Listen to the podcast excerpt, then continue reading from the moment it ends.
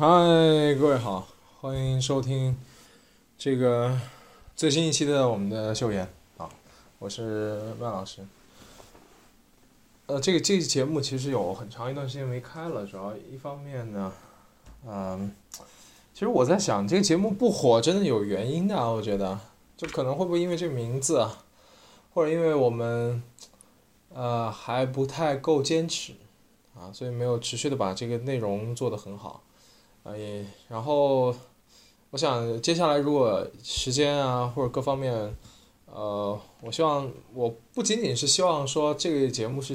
未来可以有有有很多人听或者怎么样，但我觉得可以是自己记录自己的一些观点啊一些想法的一个很很好的一个机会，尤其是锻炼自己这种啊随时随地要表达的这种能力啊啊，所以我觉得这个很有意思啊。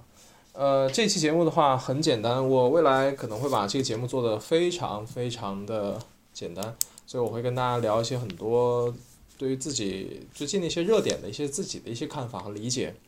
呃，首先我们来聊一下第一个话题，嗯，这个话题，这个话题有关于什么呢？我想想啊，这个话题有关于水逆吧，就是。呃，我我不知道大家是不是很经常看同道大叔，然后是不是就会有什么什么水逆啊，什么什么之类的。呃，我个人其实不是特别信星座啊，但我相但我相信性格，我觉得性格是由呃外在和内在两两个元素组成的。外在内在可能是你的基因或者怎么样，外在内在外在的话，内在是基因嘛，对吧？外在可能是你的成长环境、你的生活经历啊这些影响，所以呃一个人的性格特点其实是挺复杂的一件事情。我觉得单纯的啊你把它套在一个星座来讲，是不太，就是不太能够具有特别的这种科学性和完整性，呃但你但你又从某种意义上来说，比如说呃都是这一个月份出生的或者某一时间段出生的人。会不会在性格上有一些类似或者相同的这种性格特点哦？我相信一定是有的，一定是有这样的规律的。但我觉得，呃，星座可能不太能够完全的，啊，一概而论，就不可能盖棺定论把说把他说的就那么的那个什么。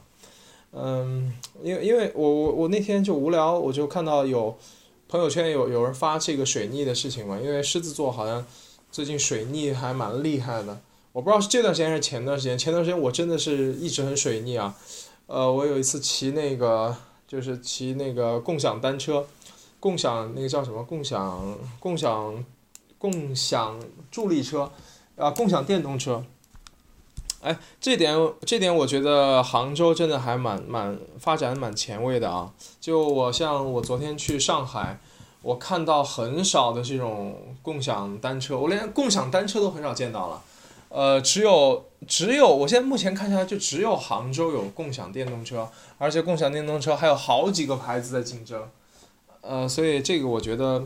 发展还挺好的。然后那次骑共享单车的时候，突然骑着骑着有点晃神了，然后我突然两只手就松把了，松把，然后直接摔倒了，哇，真的是不幸中的万幸。呃，后面我也没车，然后但膝盖就直接呃擦破了皮，然后这个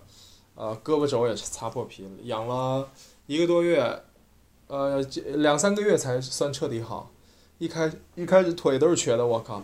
那个路真的是走的我太艰辛了，所以我觉得那那段时间可能是我最水逆的时候。然后后来我又这个呃工作上有一些新的变化嘛，所以我觉得那段时间是一个蛮水逆的。我觉得水逆这种这个事情事情，呃，他我看那个文章说水逆的时候不易不易跳槽，不易呃。不易出远门，然后什么外出的时候要多留心啊，什么之类的，啊，可能有一些道理吧，但我就是这这种事儿，我觉得你自己信信则有，不信则就没有，不信就没有，所以呃，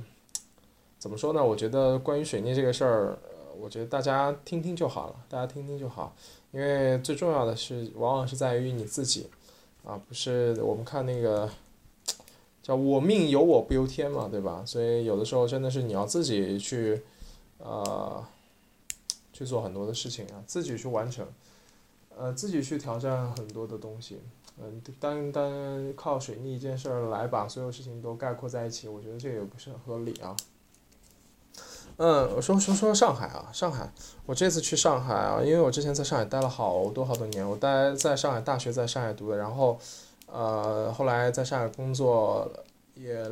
六年了吧，六年差不多快六年了，然后我觉得上海变化真的太大了，以前很多的那种小店啊，比较好吃的那种店面店面，全部被拆掉了，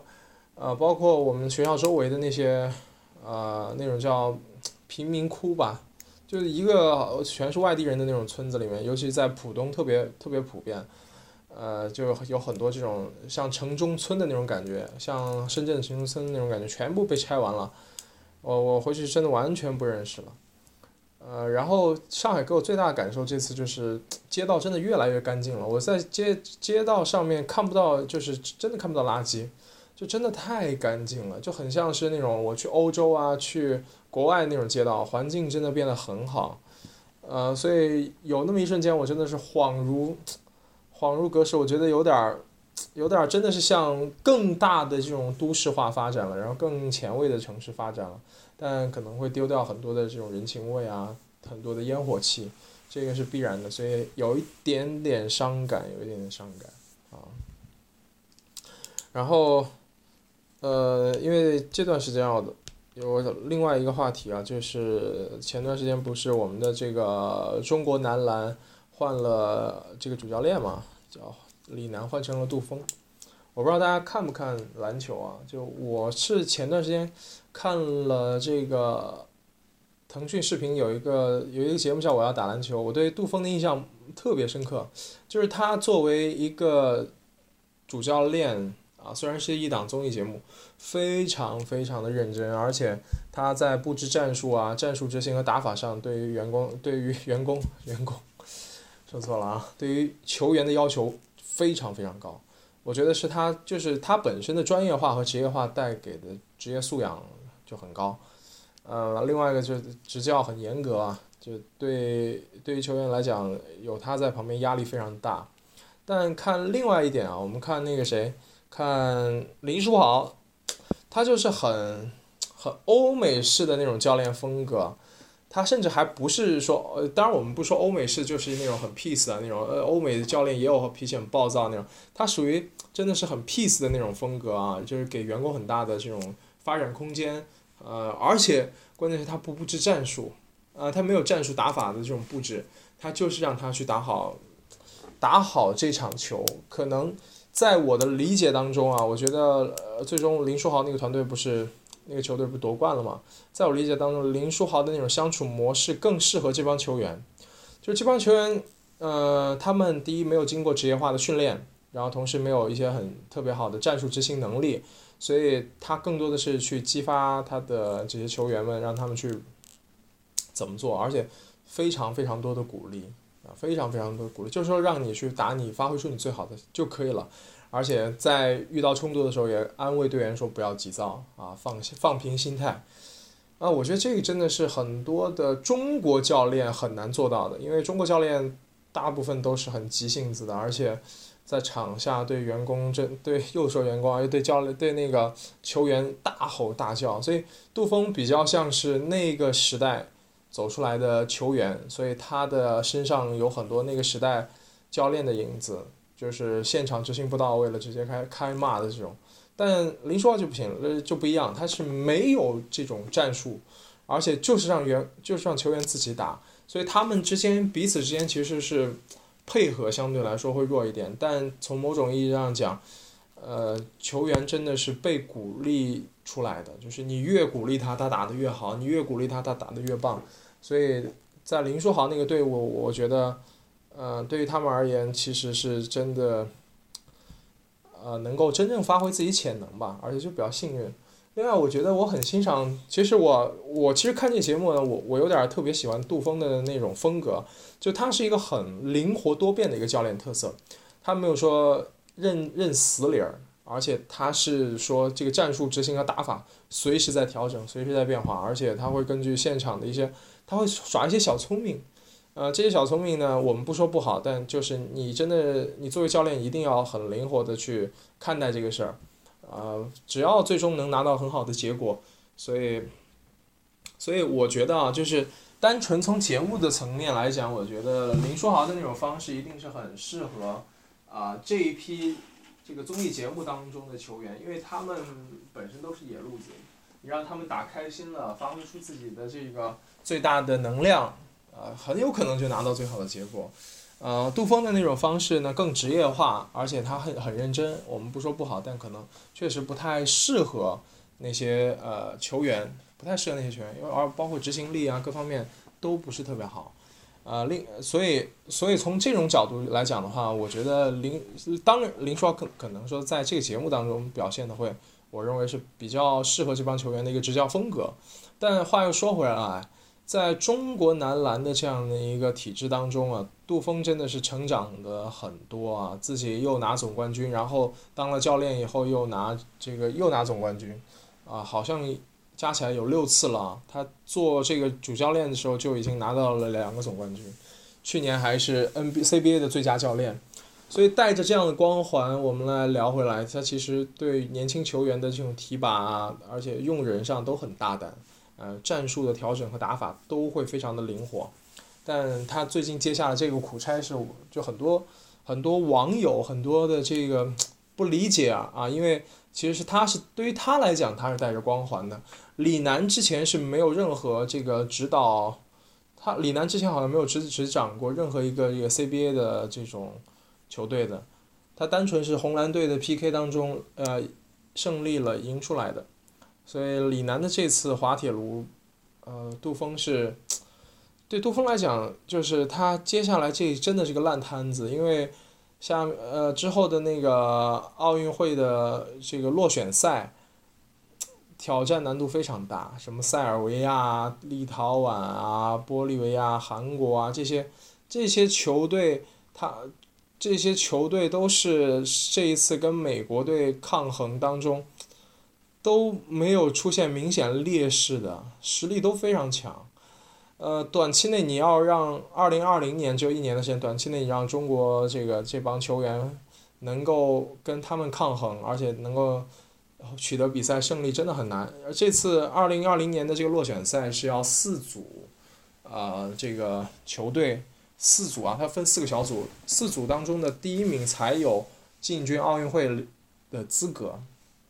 所以挑战很大，就是这个注定对于杜峰来说是一个，呃，可能是一个注定对他来说是一个，就从他开始接过这个盘子的时候，注定就已经意味着是一个失败的结果了，啊，而且可能会遭受很多的骂名。我觉得不比这次李楠李楠要轻松很多，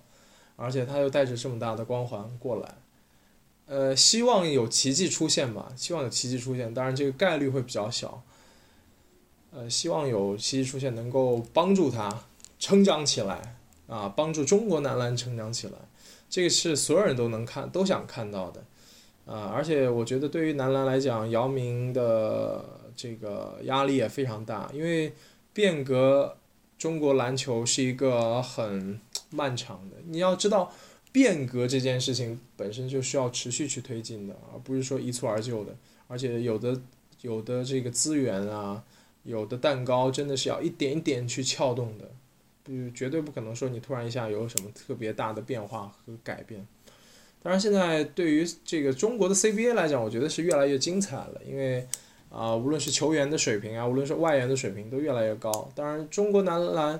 呃，我相信未来会往一个更高的一个水平去发展。但就目前这帮人来讲，呃，这个职业素养啊，身体素质各方面啊，跟这种国际化的。这个球员来比，确实差距还是挺大的，嗯，所以，呃，这个这个真的是老天天降将天降大任于斯人也啊！必先苦其心志，劳其筋骨，饿其体肤。所以这个就是，呃，国家国家受命的这种事儿啊，你真的是，嗯，就从某种意义上来讲，义不容辞啊，义不容辞，而且。对于杜峰这个还是很有爱国情怀的一个人。我在看杜峰的时候就了解到，之前二零一六年的时候，中国男篮不是拿到了二零一八年的这个好像是里约奥运会的入场券吗？是当时龚指导带队的，然后拿了亚锦赛冠军。说那个篮协还欠龚鲁明两百多万，说是一开始跟他谈的时候谈的好好的，说一个月给他啊二十五万，然后获胜了以后给他两百万，结果这钱就一直没给他，是因为说他是干部领导。呃，本身是为国家荣誉而战的，就谈的时候你跟人谈的特别好，谈完以后你说你是领导，你是国家干部，不应该拿这个钱，我操！就是你在谈的时候跟别人谈钱，然后别人真的完成了，你你给人别人讲情怀，这个真的是太不好了啊！这个真的这这这个真的我很难理解啊，就所以这个但龚指导真的很厉害啊，之前在这个悉尼奥运会的时候直接也闯进前八，所以。我认为中国男篮，呃，需要这样特别好的教练，呃，像像他这样比较好的教练，他还是国家干部啊，好的，接下来跟大家聊聊什么呢？啊，我现在聊聊什么？啊，哦，最近的话，我可能会在那个我的微博啊，我的这个呃微博上会大量的发很多的内容啊，视频啊。只要我有空我就发，我也希望，呃，可能未来抖音号也会经营起来吧，就希望，呃，除了工作之外，也是能够有个很好的方式记录，记录生活吧，呃，需要需要把生活记录下来，嗯，杜峰，嗯。我真的觉得中国的这个，中国的管理模式啊，中国的管理模式，中国的这个体育模式都还是挺极端的，就还是那种批评式的、问责式的，然后，呃，就是教练很厉害，教练说你只要按我这个做，一定没有错。呃，员工的这这个成，又说员工了，就是管理，呃，就球员的成长会体验感会比较弱。所以，但我我觉得有意思的一点是，杜峰，我看他有很多的细节啊，他直接启用了北京体育大学的这个数据分析团队，来帮他分析这些竞争对手，就到底哪个球员他是惯用手是右手还是左手，然后他的突破路线。他从右边突破是，他从右边运球是要突破，然后左边运持球的话就是要投篮，啊，这些分析的很到位，就这个给他带来了大量的，我觉得未来真的是需要这样的，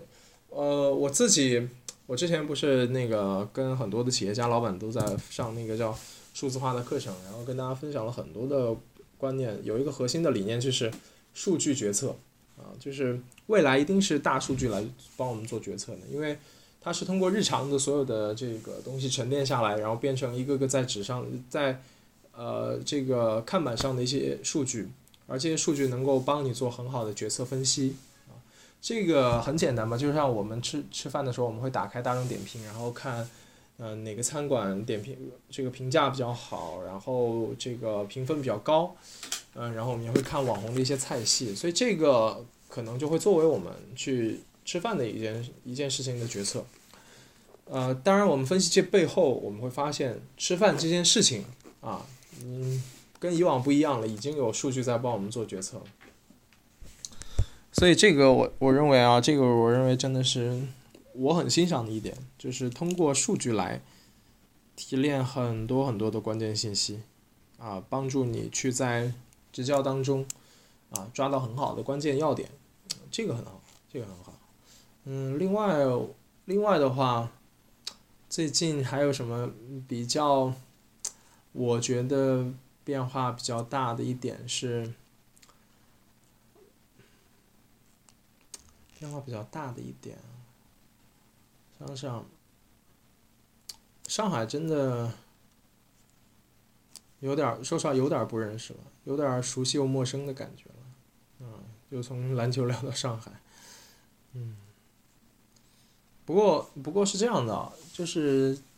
我想接下来的话，接下来我说说节目计划。接下来，因为，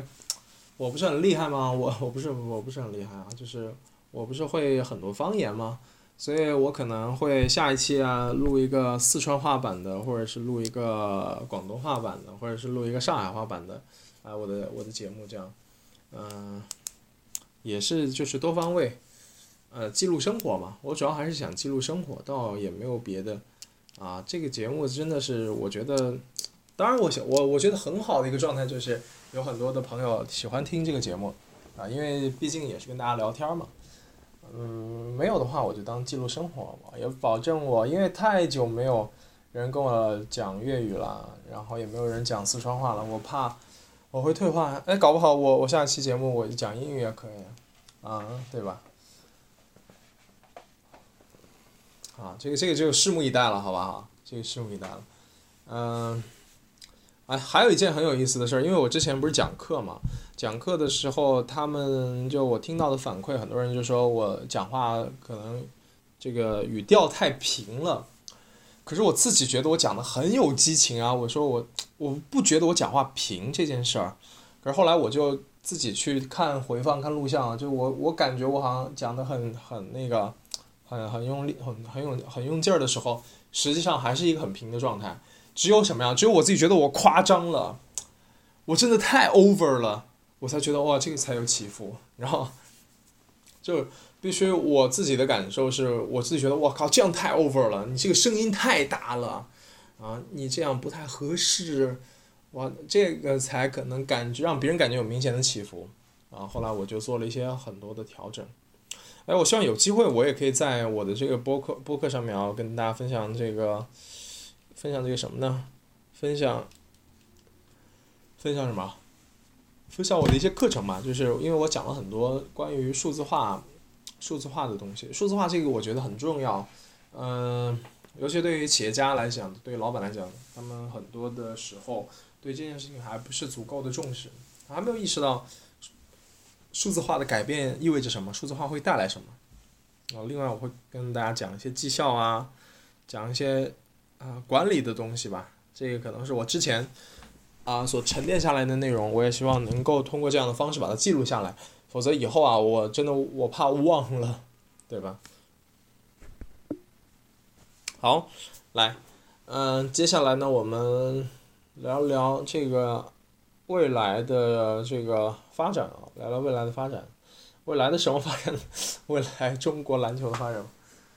嗯，倒也不是，因为其实因为前段时间我跟很多的朋友在聊天嘛，就他们对于自己的这个事业也好啊，就是状工作状态很迷茫。呃，事实上，因为我接触到大量的这些优秀的年轻人啊，他们无一例外都是有一些比较好的自己的特长，跟跟这个赚钱的事情结合了。就我也听他，比如说有的人他是真的自己爱写小说，然后写着写着呢，就自己做了一个这个网站啊，做了自己做了一个网站，然后现在成了一个小的这个创始人了啊，也有之之前写公众号测评文章的那种小小哥啊，因为写测评然后赚了不少钱，然后自己开了一个这种私人的电影院。嗯，还有一个就是他之前玩那个琥珀，好像是玩那种，呃，珠宝的，然后自己也写文案的那种。后来现在就在淘宝上开了一家这个珠宝店，啊，卖那种琥珀啊这种东西，也很赚钱。所以我觉得，如果说对于年轻人他如果想创业这件事情，我有一个很好的建议是，你一定要把这个事儿跟你的经历、跟你的爱好结合在一起。看上去比较容易成功啊，就是这么多人创业成功的案例，我觉得是，你首先一定要找到自己的兴趣点，然后把这些兴趣点做一些结合，呃，说不定你就成功了，啊，这个是一个很好方式，这所以这个是我给很多，呃，就是我看了很多案例以后，我自己今天突然意识到的一件事儿，就是你需要去跟自己的一些经历，自己的一些。呃，特长自己的一些爱好做结合，你很有可能把创业这件事情做得很好。但如果说你接触一个完全陌生的领域，你对这事儿没有自己的一些想法，没有一个特别好的契合点，呃，其实是真的比较难，真的比较难啊。当然不排除你资金很雄厚啊，就是说你是富二代，那就另说了。那那这个就我们就不要在这个就不适合在这里讨论了，对吧？呃，这个我今天第一个就是跟大家讲了一下水逆这个事儿，第二一点的话，我就跟大家分享了，嗯，这个关于杜指导啊，杜峰教练，他的这个执教风格啊，呃，然后尤其是接管 C 这个中国男篮，嗯，接下来呢，我也跟大家聊聊后续的节目安排，就是很有可能会出现什么方言版啊这种东西，啊，大家就。啊，就就就，就接就这个，不要觉得很奇怪啊！当然，我主要还是为了记录自己的生活为主。啊，有空的话可以关注我的这个微博啊，微博，微博之前秀妍有一个微博，但我自己也有一个微博啊，叫云这个什么，叫云峥啊，云云就是云朵的云，峥就是这个铁骨铮铮的铮，啊，呃，你就能搜到我啊，这个应该是目前微博上粉丝量最高的一个。啊哦，当然还有一点啊，就是因为我我我也做婚礼嘛，我做婚礼，呃，现在做婚礼的话，更像是一个，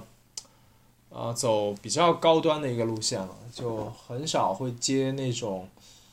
呃，我因为我价位比较高，所以接不不会接到那种特别，所以我对婚礼的要求也比较高，因为我我也很注重品质，我也对我的客人也有也有要求，就不是谁的婚礼我都愿意去主持的。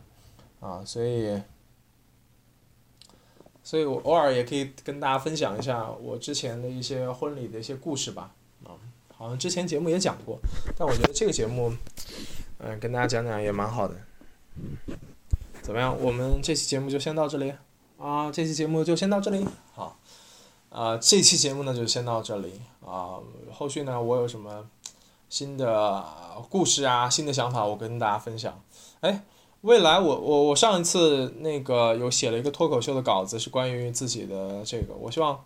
下一次我有机会可以去脱口秀这个场子去尝试一下啊，我觉得蛮有意思的啊。讲脱口秀也是一件很快乐的事儿啊，也是一个跟大家去分享快乐的事儿啊。这个这个蛮好，这个蛮好的。好，那就先到这里，感谢大家收听，那我们下期节目再见，拜拜。